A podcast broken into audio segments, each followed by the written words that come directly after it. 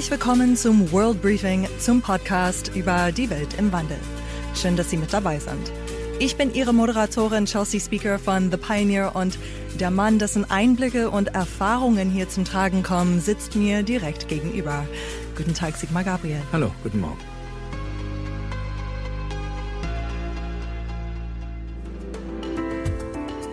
Wir knüpfen heute an die allererste Ausgabe unserer Podcast-Reihe an. Im März haben wir hier gesessen und gemeinsam Richtung USA geschaut. Joe Biden war erst ein paar Wochen im Amt. Mit einem Lächeln und einer ausgestreckten Hand ist er nach Europa gekommen. Der verloren geglaubte Partner hat sich zurückgemeldet. So let me uh, erase any lingering doubt. The United States is determined, determined to re-engage with Europe. To consult with you, to earn back our position of trusted leadership. And I'm sending a clear message to the world America is back. The Transatlantic Alliance is back. Also ich persönlich als Amerikanerin hatte Tränen in den Augen, als ich diese Rede gehört habe.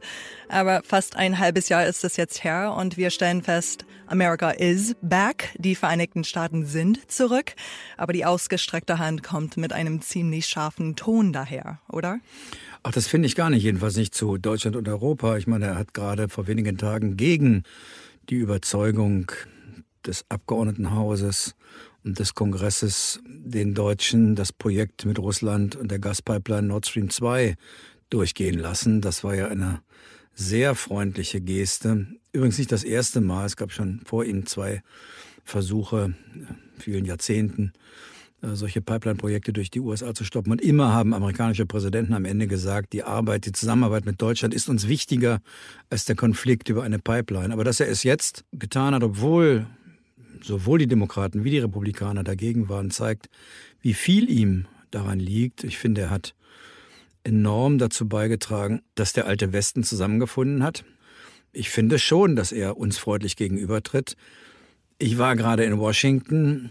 Wenn man ganz genau hinhört, dann wird dort eher die Frage gestellt, antwortet ihr Deutsche und Europäer eigentlich auch? Das scheint ein bisschen die Frage zu sein, warum wir eigentlich nicht, nicht selbst auch zeigen, dass wir Interesse haben. Ein großes Thema ist nach wie vor, dass die Vereinigten Staaten, obwohl sie genauso groß sind in ihrer Volkswirtschaft wie Europa, 70 Prozent der Verteidigungslasten tragen. Und sie sagen, das kann doch nicht sein, dass ihr Geld habt für Bildung und Infrastruktur und Soziales und wir eure Verteidigungslasten bezahlen müssen. Das müssen wir fair machen. Und ich finde, es hätte längst eine Initiative geben müssen, auf beiden zuzugehen. Oder die große Initiative, die er angestoßen hat, den Afrikanern und den Zentralasiaten mal eine Alternative zur chinesischen Seidenstraßeninitiative zu geben. Man hört fast nichts aus Europa dazu, obwohl das in unserem Interesse wäre. Also wir könnten schon selbst ein bisschen mehr tun. Was meinen Sie, woran das liegt, dass da gar nichts kommt von, von europäischer Seite? Na, ein bisschen, glaube ich, hat es was damit zu tun, dass die beiden wichtigsten Führungsnationen sehr nach innen schauen. Das ist Deutschland wegen der Bundestagswahl. Merkel ist im Ausgang ihrer Amtszeit. Große Initiativen wird sie nicht mehr starten. Wir wissen nicht, wer der Nachfolger wird, die Nachfolgerin. Und selbst wenn der oder die da ist, wird der ein paar Monate brauchen, um sich in sozusagen die internationale Politik einzuarbeiten. Und in Frankreich äh, sind die Präsidentschaftswahlen nicht weit entfernt. Also es hat, glaube ich, auch was damit zu tun, dass die beiden großen Führungsnationen nicht gerade die aktivsten sind, was Europa angeht, sondern eher nach innen gucken. Mhm.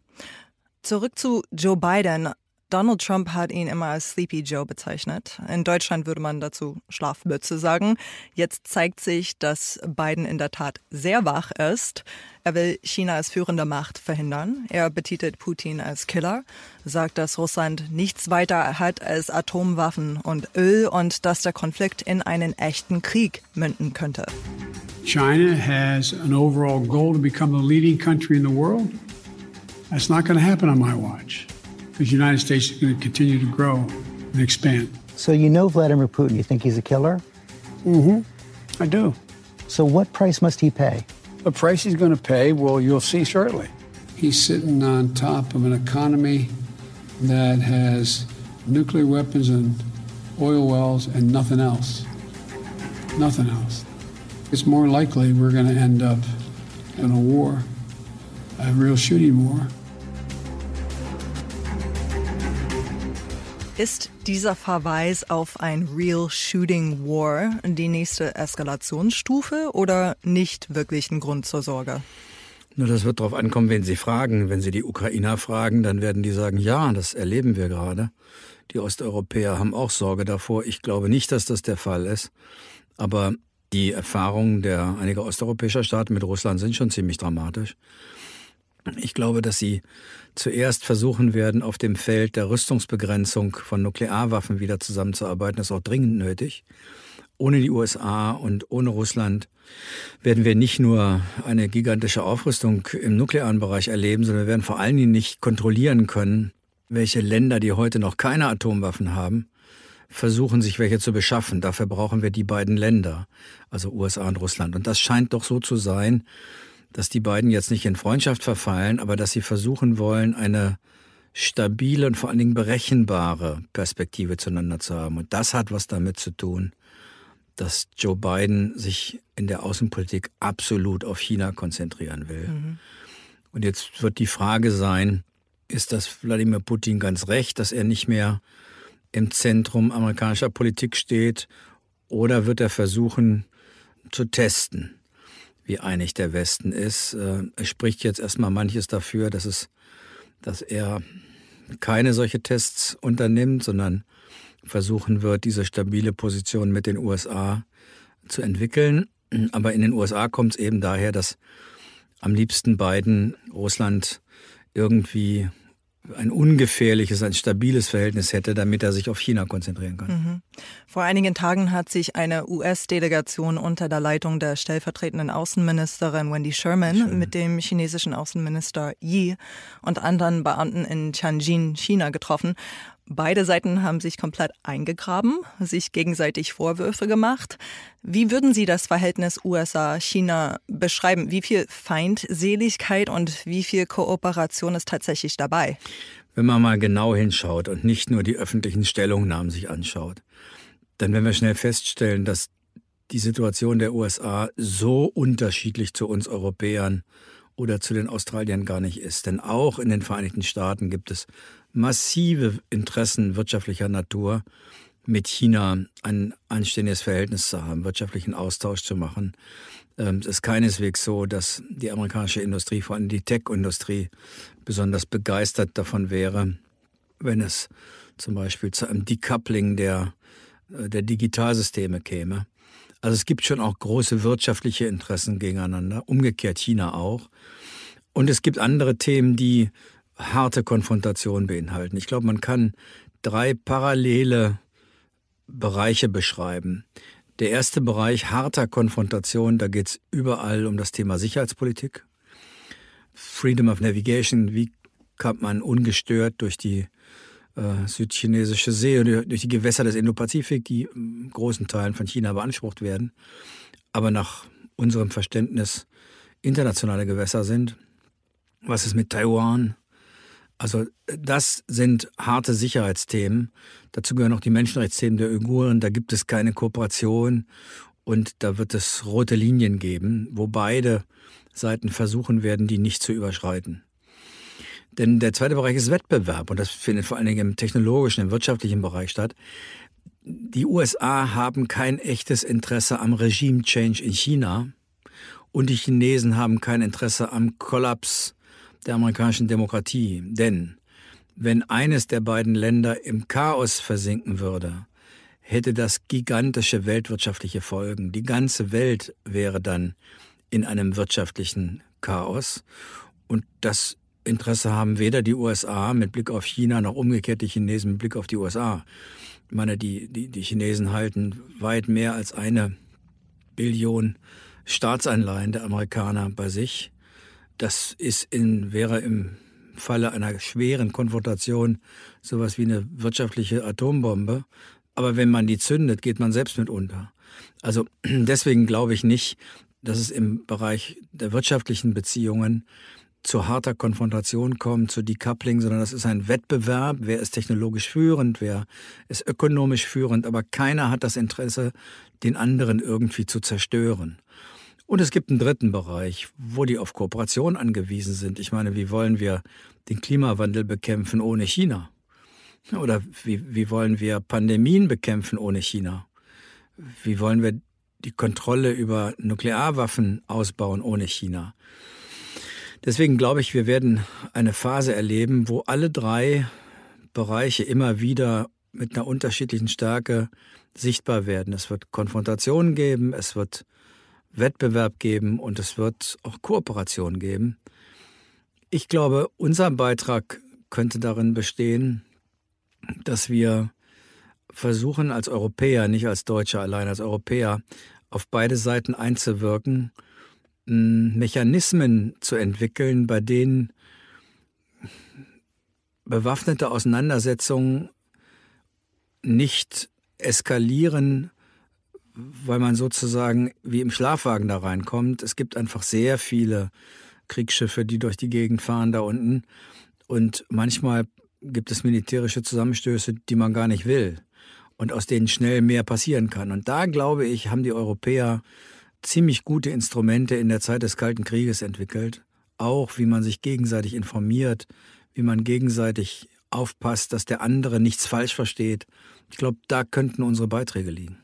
Tun wir das auch gerade? Derzeit schickt Deutschland die Fregatte Bayern auf eine halbjährige Präsenz- und Ausbildungsfahrt, unter anderem in das südchinesische Meer. Damit zeigt Deutschland Flagge gegen China. Ist das eine kluge Entscheidung aus Ihrer Sicht? Na, es ist, glaube ich, eine Entscheidung, die getrieben ist, den Amerikanern zu sagen, ja, wir, wir verstehen, um was es euch geht. Die Fregatte macht keinen Unterschied da unten. Sie wird, das ist ja kein, wir meinen ja keine Kanonenbootpolitik. Die Chinesen werden das verstehen als klares Signal, dass Deutschland mindestens mal sicherheitspolitisch an der Seite der USA steht. Und nicht nur der USA, sondern Südkorea, Japan, Vietnam. China hat da unten ja keine befreundeten Nachbarn. Es ist umgeben von wenn nicht von Feinden, dann jedenfalls von skeptischen und ähm, auch oft einfach gegnerischen Ländern. Die Vietnamesen haben die Absicht, in ihre Häfen amerikanische Kriegsschiffe reinzulassen. Man muss mal überlegen, was das heißt, wenn man sich an den Vietnamkrieg erinnert, an das unglaubliche Leiden des vietnamesischen Volkes unter dem Krieg der Amerikaner. Diese Vietnamesen sagen, na ja, sicherheitspolitisch ist es uns eigentlich lieber, die Amerikaner zeigen hier Präsenz, als dass wir unter den Druck der Chinesen kommen. Ähm, sie haben Australien, die wirtschaftlich eng mit China verbunden sind, sicherheitspolitisch überhaupt nicht. Äh, Südkorea, also selbst Nordkorea ist ja nicht gerade so, dass der äh, junge Diktator dort ähm, so besonders freundlich gegenüber China sich verhält. Ähm, sie haben Pakistan und Indien, Russland, alles keine Nachbarn, mit denen China irgendwie historisch besonders gute Verhältnisse hat. Und deswegen glaube ich, ähm, hat auch China kein Interesse daran, im Bereich der Sicherheitspolitik es zu großen Konfrontationen kommen zu lassen. Wie geht man mit den Expansionsabsichten Chinas um, siehe Taiwan oder Hongkong, wo China versucht, seine Interessen auch militärisch durchzusetzen? Wenn wir uns vorstellen, dass es Amerika nicht gäbe, hätte Europa keine Handhabe, dort etwas zu unternehmen oder zu verhindern. Amerika ist durch ihre Präsenz in der Indopazifik das einzige Land, das in der Lage wäre, dagegen zu halten, wirklich. Ja, ich will das nicht verteidigen, was die Chinesen machen. Man muss nur verstehen, was dahinter steckt. Ähm, China ist über Jahrhunderte hinweg, eigentlich seit Mitte des 15. Jahrhunderts, im Abstieg gewesen und ist am Ende ähm, unter die Kontrolle ausländischer Mächte gekommen, die das Land geteilt haben, die Hongkong und andere, auch Shanghai, kolonialisiert haben. Und die große Leistung der Kommunistischen Partei unter Mao Zedong ist aus Sicht der allermeisten Chinesen auch heute gewesen, dass erstens die Ausländer aus dem Land vertrieben wurden, dass das Land endlich wieder den Chinesen gehörte und nicht den Kolonialmächten. Und zweitens, dass es sozusagen ein China war. Und die meisten werden das vergessen haben. Am Anfang, als die westlichen Staaten sogenannt Rotchina, also die Volksrepublik China, nicht akzeptiert haben, äh, war ja der Bürgerkriegsgegner des Kaiserreiches, der am Anfang ja mit den Kommunisten zusammengearbeitet hat und dann von ihnen verjagt wurde, war Chiang Kai-shek. Der ging nach, damals hieß die Insel Formosa, heute Taiwan. Und über viele Jahre war Taiwan der offizielle Repräsentant Chinas auch in den Vereinten Nationen. Und erst später ist dann letztlich Taiwan rausgedrängt worden und die Volksrepublik China hat den Sitz eingenommen und der Rest der Welt hat akzeptiert, dass es ein Ein-China gibt. Es gibt nur ganz wenige Länder, die völkerrechtlich Taiwan noch anerkennen. Auch wir und die Amerikaner, wir haben immer gesagt, ja, wir verstehen ein China. Wir wollen nicht an der Frage rütteln, dass China wieder aufgeteilt wird, weil wir wissen, dass das für die Chinesen ein historisches Trauma ist. Das ist der Hintergrund der ganzen Debatte. Man muss immer aufpassen, dass man nicht vergisst, aus welcher Zeit das kommt. Nun ist es so, dass in Taiwan längst eine neue junge Generation, eigentlich schon zwei herangewachsen sind, die nicht mehr den Anspruch erheben, äh, wie ihre Vorgänger, dass es eine Ein-China-Politik gibt, die übrigens, wo dann Taiwan sagte, wir vertreten das, das, das einheitliche China, sondern die sagen, wir sind ein eigenes Land, eine eigene Demokratie und wir haben ein Recht auf Selbstbestimmung.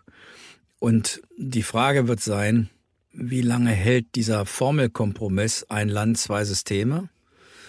In Hongkong gibt es das nicht mehr. Da werfen die Chinesen dem Westen übrigens vor, er habe durch die Unterstützung der Bürgerrechtsbewegung sich von der Verabredung ein Land, zwei Systeme verabschiedet.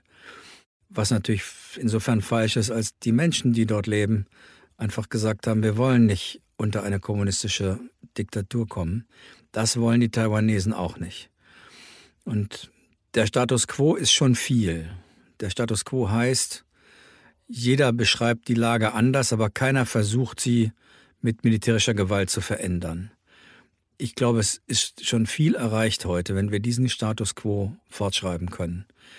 Äh, ich glaube nicht, dass die Volksrepublik China bereit wäre, die Unabhängigkeit von Taiwan äh, zu akzeptieren. Das halte ich für ausgeschlossen. Umgekehrt werden die Taiwanesen nicht zurückkehren zur Ein-China-Politik, indem sie sagen, ja, wir sind auch für Ein-China, bloß wir repräsentieren das. Sodass die beiden Länder nebeneinander existieren. Es gab ja auch lange Zeit, ist glaube ich auch bis heute noch möglich, aber lange Zeit ganz enge wirtschaftliche Beziehungen.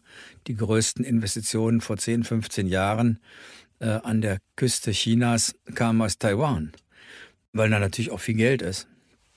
Also ich glaube, der Erhalt dieses Status quo, das wäre schon eine ganze Menge. Und dazu muss man verhindern, dass Fehlkalkulationen existieren. Die Chinesen dürfen nicht glauben, dass die Amerikaner zusehen würden, wenn die Volksrepublik China versuchen würde, mit Waffengewalt Taiwan zu übernehmen, was übrigens auch nicht so einfach ist. Es ist ein 25 Millionen Volk, ziemlich hoch gerüstet. Das ist nicht irgendwie in einem Tag geschehen. Und die Chinesen dürfen nicht denken, die Amerikaner würden nur Krieg führen, wenn sie sicher sind, ihn zu gewinnen. Da gibt es in China ein paar, die glauben das und glauben deshalb, die Amerikaner würden nichts tun. Denn die Amerikaner werden wissen, dass würden sie nichts tun, der Rest der Welt keinen Pfifferling mehr auf sie geben würde. Und dieses gegenseitige Wissen der Kalkulierbarkeit, dafür muss man sorgen, dass beide Seiten sich kalkulieren können.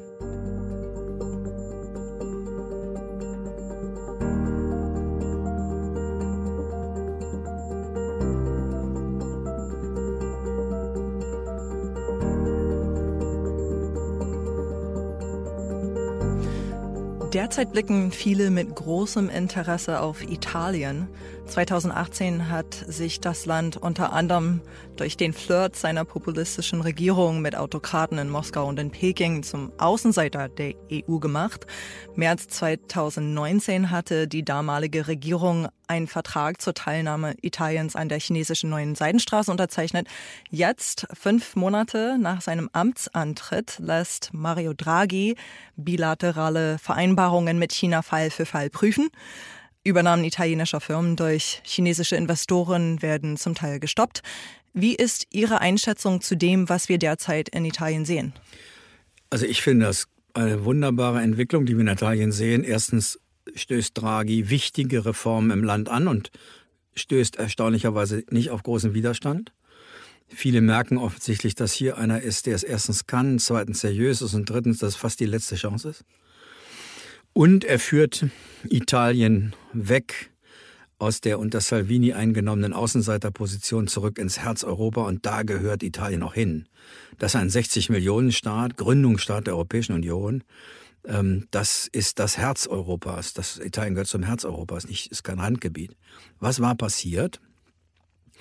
Äh, in den wirtschaftlichen und finanziellen Krisen, erinnern wir uns an die Griechenland-Krise, äh, die Überschuldung Italiens, war die Antwort aus Deutschland und aus Brüssel immer an die Italiener, ihr müsst sparen, sparen, sparen. Denn die Möglichkeit der Abwertung ihrer Währung haben sie ja nicht mehr. Sie sind in der Währungsunion. Alle Länder, die da drin sind, haben verloren eine Möglichkeit, die sie früher hatten, nämlich Wettbewerbsfähigkeit dadurch zu erlangen, dass die Währung abgewertet wird. Das geht nicht mehr. Jetzt bleibt ihnen immer nur die innere Abwertung, um sozusagen einigermaßen mithalten zu können. Äh, und innere Abwertung ist eine freundliche Umschreibung für Lohnkürzungen und Sozialkürzungen. Also ich komme auf einen vernünftigen Haushalt, indem ich die Leute ärmer mache. Diese Politik wird ja auch in Deutschland gerne von den ökonomischen Taliban hier vorgeschlagen. Also die sozusagen immer nur eine Idee haben für die Nachbarländer, sparen, sparen, sparen. Und die haben, hat dazu geführt, dass in Italien Herr Salvini als Rechtsradikaler zusammen mit den Linkspopulisten in die Regierung gekommen sind. Jetzt ist es so, dass das Gegenteil von dem gemacht wird, was die bisherigen, ich nenne die immer ökonomische Taliban, weil sie wirklich mit Scheuklappen durch die Gegend laufen und keine Verantwortung zu übernehmen haben für das, was ihre Politik bewirkt. Jetzt machen die Europäer was ganz anderes. Sie haben ein gemeinsames Wiederaufbauprogramm beschlossen für die Zeit nach der Pandemie. Dieses Wiederaufbauprogramm wird von allen Staaten gemeinschaftlich verantwortet.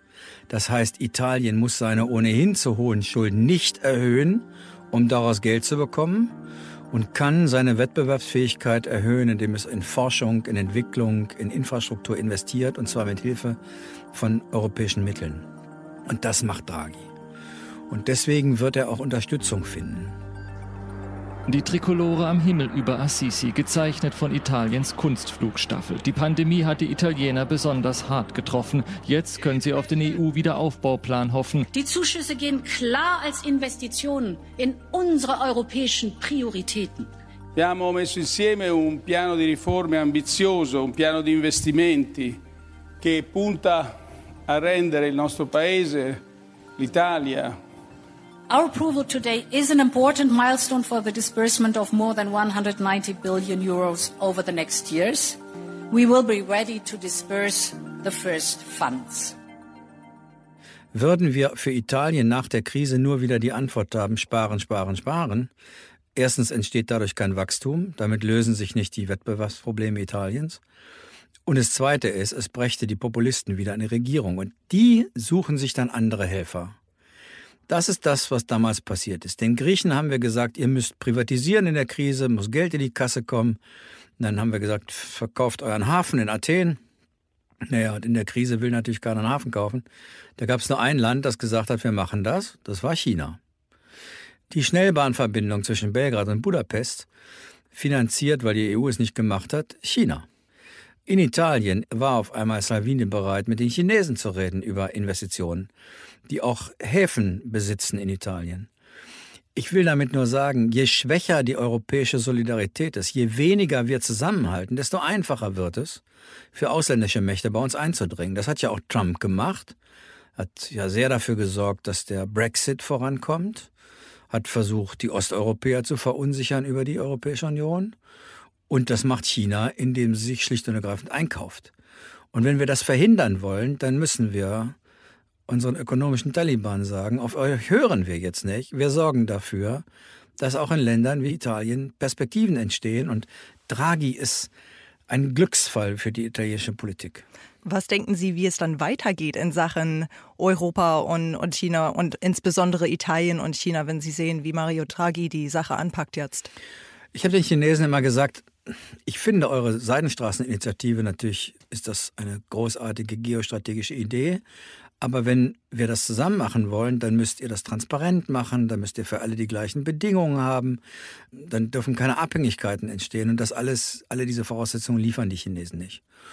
Und dann finde ich, sind wir Europäer gemeinsam mit den Amerikanern auch eigentlich stark genug, in den Wettbewerb zu gehen und eine eigene Infrastrukturinitiative, eine eigene Initiative für Bildung und Forschung anzubieten an die Länder Zentralasiens, Afrikas. Und das macht ja Biden mit dieser Idee Build Back Better World, B3W. Good evening. Today, President Biden declared the U.S. is back at the meeting of G7 leaders in England. And officials are praising common solutions to global problems. As we say in, back in the States, we're on the same page. All of the G7 leaders came together today to announce a new global infrastructure initiative called the Build Back Better World Partnership hundreds of billions of dollars of infrastructure investment for low and middle income countries in the coming years. It's a move designed to compete with a well financed Chinese infrastructure initiative in 70 countries that's known as Belt and Road. Und ich würde mir wünschen, dass die deutsche Bundesregierung und die Europäische Union viel offensiver auf ihn zugehen und sagt, jawohl, das ist gut. Das tun wir bislang nicht. Bislang finden das eher die Inder und die Südkoreaner gut und die Australier, es wäre ganz gut für Europäer, würden da auch einsteigen. In den Wettbewerb mit China gehen, ist was absolut Normales. Kalter Krieg wäre nicht gut in sozusagen ausschließlich Konfrontation. Ich wollte auch kurz mit Ihnen darüber sprechen, was gerade mit den Tech-Konzernen in, in China passiert. Die Behörden dort regulieren das Geschäft dieser Konzerne immer stärker. Wir denken zum Beispiel an den geplanten Mega-Börsengang äh, der Alibaba-Finanzdienstleistungstochter Ant im November letzten Jahres, der wenige Tage vorher untersagt wurde. Oder wir denken an die Rekordstrafe gegen Alibaba im April diesen Jahres. Seit Februar haben chinesische Tech- und Bildungs- Unternehmen mehr als eine Billion US-Dollar an Wert verloren. Geht es der KP darum, Konsumenten vor den marktbeherrschenden Stellungen dieser großen Unternehmen zu schützen, wie auch die Kartellbehörden in Europa mit Amazon, Google und Co. Oder sind die großen Internetfirmen des Landes der KP einfach zu mächtig und einflussreich geworden? Ja, ich glaube beides. Ähm, das Letztere ist wahrscheinlich die erste Motivation, dass natürlich internationale Konzerne sich schrittweise der Kontrolle der Kommunistischen Partei entziehen, was, was ganz Normales ist. Wenn ich mein Geschäft überall auf der Welt habe, dann, äh, dann, äh, dann bin ich nur noch in Teilen unterliege ich noch dem Zugriff des Staates, aus dem ich komme. Und zweitens ist es natürlich das Signal an alle die Firmen, passt auf, in der Sekunde, wo ihr euch nicht an die Linie der KP haltet, äh, setzen wir euch ab. Ich meine, ich habe Jack Ma noch erlebt, wie er in Hannover der Superstar der Chinesen war. Jetzt ist er quasi ausgeschaltet worden. Und das Dritte wird auch sein, dass natürlich die Chinesen sagen, in der Politik gegenüber den Konsumenten haben wir den Hut auf und nicht die Unternehmen. Das übrigens ist etwas, wo man ganz generell sagen kann, je weniger die Staaten der Welt in der Lage sind, verlässliche Spielregeln aufzubauen, sei es bei der WTO oder für die Digitalkonzerne oder die Nutzung Intellectual Property Rights, je weniger also die Weltordnung funktioniert, desto stärker werden Technologieunternehmen machen, was sie wollen und quasi die Weltordnung übernehmen. Das, das würde ich mal nicht unterschätzen, dass wenn die Staaten nicht zusammenarbeiten, wenn wir keine gemeinsamen Spielregeln vereinbaren, die sich alle halten müssen, dann sind solche Unternehmen in der Lage zu machen, was sie wollen. Im Rahmen einer Bildungsreform hat die KP jetzt E-Learning-Plattformen verboten, Gewinne zu erzielen oder an die Börse zu gehen. Die Regierung hat auch Tencent attackiert, indem sie Videospiele als geistiges Opium für Chinas Jugend bezeichnet hat. Die Börsen haben panisch reagiert natürlich. Das erinnert doch an die Diskussionen, die wir in Deutschland auch in letzter Zeit geführt ähm, haben, wo von Enteignung gesprochen wurde unter dem Deckmantel Wir tun was Gutes wird in die Privatwirtschaft eingegriffen. Nee, erstens ist es nicht äh, verboten, der Privatwirtschaft Regeln zu setzen. Das tun wir auch. Die Frage ist, ob das, was die chinesische Regierung macht, wirklich dazu führt, dass man noch weiter äh, interessante und innovative Unternehmen hat oder ob ein solcher staatlicher Eingriff dazu führt, dass diejenigen, die schlau genug sind, solche Unternehmen zu entwickeln und zu bauen, dann ins Ausland gehen. Das Brain Drain stattfindet. Ich würde sagen, das ist riskant, was die chinesische Regierung da macht. Aber dass eine Regierung sagt, Bildung ist Staatsaufgabe, das haben wir hier auch gemacht.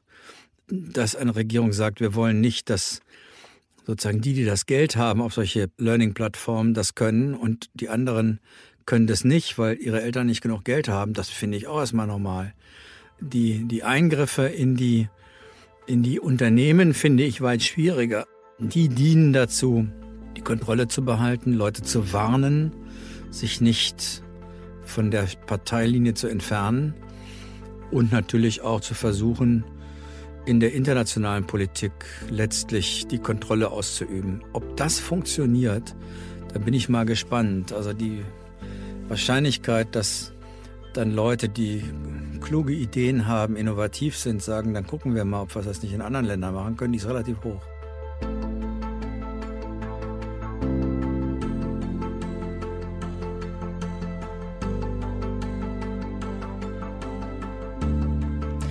Wir kommen mal zu einem ganz großen außenpolitischen Strategen, zu Henry Kissinger. Kissinger hat im April äh, dem Economist ein Interview gegeben. Dabei ging es natürlich auch um das Verhältnis zu China. Er sagte hier gleich, dass Bidens Hauptproblem bei China der Konflikt von Innen- und Außenpolitik ist. In den USA selbst warten die Republikaner nur darauf, dass er zu weich mit Chinas Kommunisten umgeht. Er weiß aber auch, dass im internationalen Kontext ohne China, dass es nicht geht. Biden is attempting to balance his domestic pressures against his international necessities.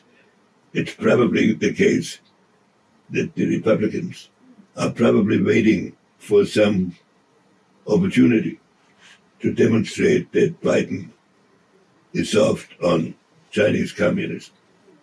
That seems to me the basic issue. Wie kommentieren Sie diese Einschätzung? Da hat der große Mann der Außenpolitik natürlich recht, wenn die Außenpolitik nur noch Reflex, nur noch Spielball der Innenpolitik ist, dann werden sie nicht weit kommen. Sie können gegen Länder wie China oder andere natürlich jedes moralische Argument mit, äh, mit Fug und Recht innenpolitisch nutzen.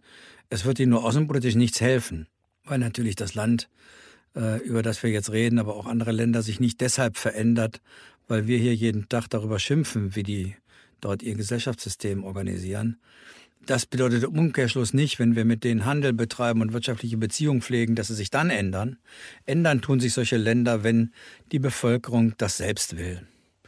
Aber nicht, wenn wir versuchen, von außen äh, Regime-Change zu organisieren, was konsequenterweise unsere Haltung sein müsste, wenn wir sagen, wir wollen mit denen nichts zu tun haben.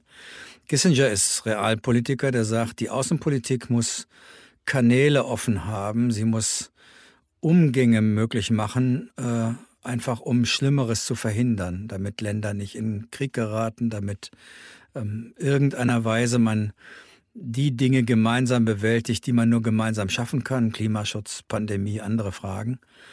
Und es nützt nichts, wenn wir den anderen von morgens bis abends vors Schienbein treten und ihn dann abends darum bitten, doch in zwei, drei Fragen mit uns zusammenzuarbeiten. Das ist nicht sehr wahrscheinlich, dass das funktioniert. Deswegen muss man der Diplomatie die Spielräume geben, die sie braucht und darf sie nicht äh, an die innenpolitische Kette legen. Mein Gefühl war übrigens, dass Joe Biden bei der Entscheidung, keine neuen Sanktionen gegen die Pipeline Nord Stream 2 zu machen, nicht nur ein Signal an Deutschland gesendet hat. Ich glaube, es war auch ein Signal an seine eigenen Leute unter dem Motto, ich lasse mir die Außenpolitik von euch nicht vorschreiben. In der amerikanischen Verfassung bin ich dafür zuständig und nicht ihr. Ich glaube, das war auch ein Signal dafür. Mhm. Kissinger wirft auch eine gute abschließende Frage auf. Ist es möglich, dass ein Land dieser Macht und Größe wie China und die USA koexistieren können? Ein Blick auf die Geschichte zeigt, dass die USA noch nie so einen starken Gegenüber hatten. Ist eine solche Koexistenz zwischen einem demokratischen und einer Art marxistischem Staat überhaupt möglich? We have never in our history encountered a country of that magnitude. And the question is, is it possible to have coexistence between a democratic country and a combination Confucian Marxist country? Kissinger meinte später noch, er glaubt, dass eine Koexistenz möglich ist und dass Biden durchaus auf dem Weg dahin sei. Wie weit würden Sie hier mitgehen? Na, erstens, die Erfahrung zeigt ja, dass über Jahrzehnte die USA und der demokratische Westen koexistiert haben mit der Sowjetunion und ihren Partnerländern. Der Zusammenbruch dort ist ja nicht entstanden, weil wir sozusagen äh, so viel Druck ausgeübt haben, sondern weil das System so schwach wurde. Äh, in China sieht es nicht danach aus. Das Land wird große Schwierigkeiten bekommen. Es wird nämlich vor allen Dingen erstmal alt, bevor es stark wird, denn die Ein-Kind-Politik rächt sich jetzt in den nächsten Jahren. Die werden ein riesendemografisches Problem bekommen und werden sehr viel ihres Wohlstandes nicht im Ausland investieren müssen, sondern im Inland, um die soziale Stabilität zu erhalten. Aber ich glaube auch, dass das möglich ist, dass wir äh, Formen der Koexistenz finden. Deswegen glaube ich ja, dass es Bereiche gibt, wo wir rote Linien haben werden in der Sicherheitspolitik, bei Menschenrechten. Andere, bei denen wir im Wettbewerb sind und dritte, wo wir kooperieren. Die USA wird nicht mehr die alleinige Weltmacht sein, auch nicht die dominante Weltmacht, aber die stärkste bleibt sie. Ähm, das wissen die Amerikaner auch, dass sie diese, diese unilaterale Stellung, die sie hatten, dass sie die verloren haben und dass die nicht zurückkommt. Das weiß auch Biden. Und jetzt werden in den jetzigen Konfrontationen, Verhandlungen, äh, in dem jetzigen Hin und Her werden die Grenzen neu abgesteckt. Ich meine, so muss man sich diesen Prozess jetzt vorstellen. Da geht es nicht darum, dass die morgen in die Waffenkammer greifen und aufeinander losgehen, sondern jetzt wird abgesteckt, wo ist welche Macht zu Ende, wo beginnt die andere. Und hier kämpft eine aufsteigende Macht, China, gegen eine, jetzt will ich nicht sagen absteigende, aber gegen eine existierende, lange schon existente Macht. Und es ist ja was Normales, dass ein 1,4 Milliarden Volk wie die Chinesen in der Welt was zu sagen haben will. Ich meine, warum sollen die sich Unterwerfen einer Weltordnung, die entstanden ist am Ende des Zweiten Weltkriegs, wo das noch ein Entwicklungsland war.